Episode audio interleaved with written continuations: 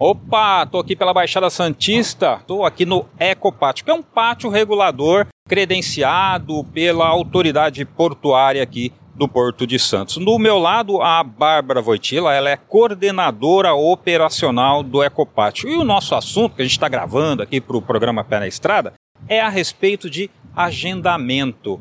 Ô Bárbara, antes do agendamento iniciado em 2014, havia muito congestionamento aqui na Cônego, na entrada ali do porto aqui no lado de Guarujá. A gente já fez reportagem mostrando isso. Lembro que em 2013 eu vim aqui, tinha 25 quilômetros de congestionamento. Essa situação mudou. Mudou, graças a Deus, e o agendamento, né? Assim, hoje o motorista ele tem a garantia de que ele não vai ficar no congestionamento, ele vai chegar no Ecopat, vai entrar com rapidez, contanto que ele esteja devidamente agendado muito importante que ela falou, contanto que ele esteja devidamente agendado, porque é uma reclamação recorrente de atrasos, né? E também de caminhão liberado antes do agendamento. Libera o caminhão, faz o agendamento depois.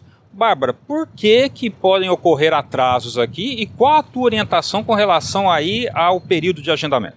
Então a gente orienta que esses caminhões, nessa né, carga, ela seja agendada assim que a nota fiscal for emitida.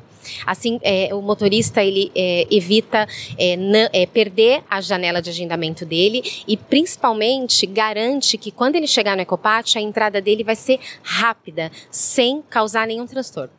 Ou seja, só liberar o caminhão para viagem após o agendamento.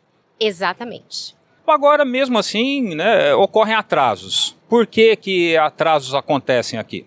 Bom, é, pode ser atraso em relação ao agendamento, o caminhão pode chegar depois da janela de agendamento por algum motivo, né? Particular. Também tem a questão da chamada para o porto, né, para descarga, que tem condições climáticas, né, em relação à chuva, condições de manutenção de terminal, então isso também pode dar um atraso. Perfeito. Lembrando que o agendamento aqui para os graneleiros tem uma janela de 10 horas. Está agendado para um determinado horário, ele pode chegar 5 horas antes, cinco horas depois. Pois é, e a gente está gravando para o Pé na Estrada porque houve uma mudança no agendamento para os containers. E se você quiser saber mais informações sobre o mundo do transporte, acesse o site penaestrada.com.br.